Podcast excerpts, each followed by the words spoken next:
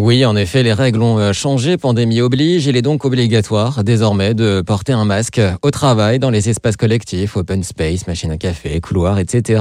L'occasion donc de rappeler aujourd'hui quelques règles. Pour cela, nous sommes en ligne avec le docteur Jean-Paul Ortiz, médecin généraliste et président de la Confédération des syndicats médicaux français. Bonjour docteur. Bonjour. Alors, on le rappelle, il existe trois types de masques. Il existe effectivement des masques dits chirurgicaux, des masques jetables.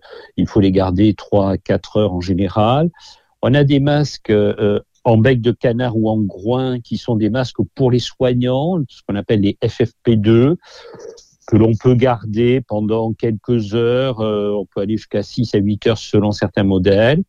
Et puis enfin, il y a euh, les masques lavables qui peuvent être lavés suivant les cas entre 5 et 30 fois, suivant les modèles. Pourquoi est-ce qu'il faut qu'ils correspondent à des normes AFNOR pour être réellement efficaces Sachez que c'est votre entreprise hein, qui est chargée de vous apporter l'un de ces masques, assez pour une journée de travail évidemment. Si vous êtes indépendant ou pour votre utilisation privée, il existe plusieurs sites internet pour vous procurer des masques en tissu. Certains proposent même de reverser une partie des fonds à des associations. C'est le cas par exemple du masque Jean-Paul Gauthier. C'est pour le site d'action. Toutes les infos sur sidaction.org.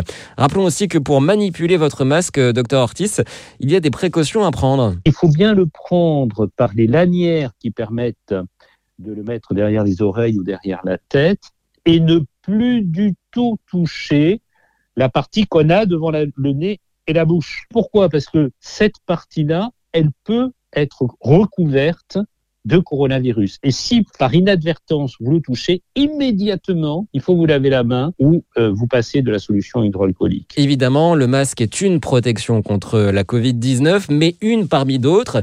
Il faut continuer donc à appliquer les gestes barrières, lavage des mains et pas seulement, notamment à la maison. Pensez aux poignées de porte. Vos mains peuvent être contaminées, à moins que vous ayez passé de la solution hydroalcoolique dans votre véhicule ou juste euh, au niveau de la porte d'entrée et pensez que vous avez pu contaminer les poignées de porte. Donc n'hésitez pas à passer une lingette désinfectante, et ça il faut le faire plusieurs fois par jour malheureusement, sur euh, ces poignées de porte, de façon à euh, éviter que cette contamination ne continue. Merci beaucoup, docteur Ortiz. Enfin, pour plus d'informations, n'hésitez pas à consulter le site santépubliquefrance.fr.